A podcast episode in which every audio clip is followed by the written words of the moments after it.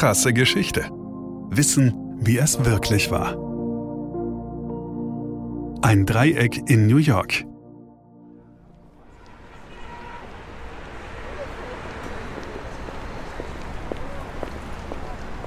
Leo Chan betritt ein Superlativ und verlässt es sofort wieder. Er geht einfach darüber hinweg. Er hat gar nicht bemerkt, wo er soeben war.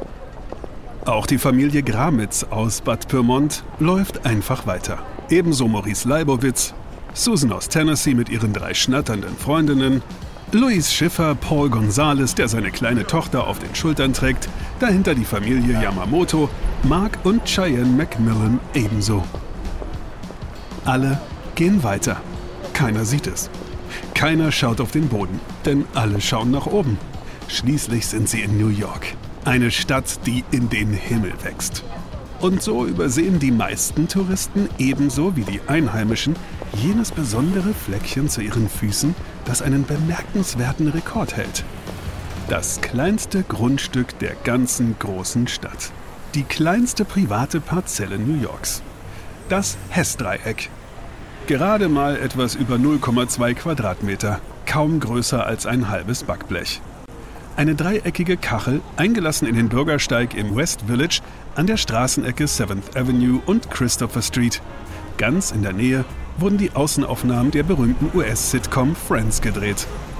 Das schmalste Wohnhaus New Yorks ist nur wenige Gehminuten entfernt. Ebenso das neugotische Market Courthouse. David Hess stammt aus Philadelphia und ist stolz auf sein Anwesen in New York. Ihm gehört das Voorhis, ein prächtiger Apartmentkomplex, fünf Stockwerke hoch, im pulsierenden Zentrum der Welt, mitten in New York City, der großartigsten Stadt auf dem Planeten, die wächst und wächst.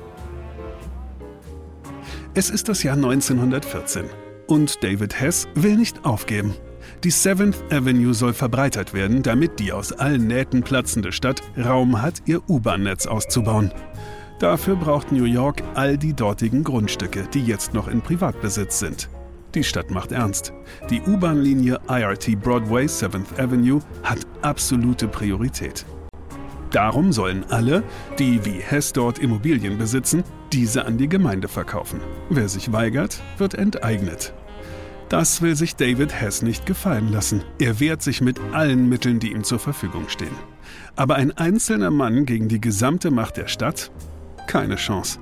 Er kämpft vergeblich. Ein Gericht lehnt seinen Widerspruch ab.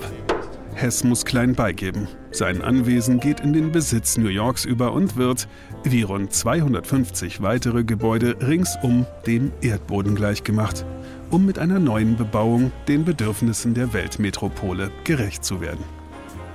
Jahre später, 1922, machen Hess Erben jedoch eine Entdeckung. Bei der Vermessung des Grundstücks mit der Aktennummer Plot 55 war wohl etwas übersehen worden. Ein winziges Eckchen, das offenbar nicht in den Besitz der Stadt übergegangen war und das tatsächlich also noch immer der Familie gehört. Der etwas beschämten Bitte der Stadt, ihr doch auch diesen verbliebenen Fitzel des Grundstücks zu überlassen, begegnet man mit eisiger Verachtung und installiert stattdessen eine Gedenktafel auf dem familieneigenen Grund und Boden. Die trotzige Mosaikinschrift auf dem kleinen dreieckigen Fleckchen mitten auf dem Bürgersteig Property of the Hess Estate, which has never been dedicated for public purposes. Eigentum des Hess-Anwesens, welches niemals für öffentliche Zwecke freigegeben wurde.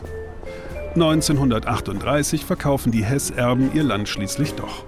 Das umkämpfte Dreieck geht für 1000 Dollar über in den Besitz des benachbarten Zigarrenladens und ist bis heute mit der alten trotzigen Botschaft das kleinste Privatgrundstück im Big Apple. Krasse Geschichte ist eine Produktion von Krane und Rabe im Auftrag von RTL Plus Musik. Autor Christoph Azone. Gesprochen von Markus Krane. Produktion Redaktion und Regie Christoph Azone, Denise Köppen, Katrin Rath, Ina Wagler, Sabrina Gottschild-Vetter und Markus Krane. Ton und Schnitt Benjamin Sammer, Lukas Wieland, Sean Leclerc, Axel Rabe und Markus Krane.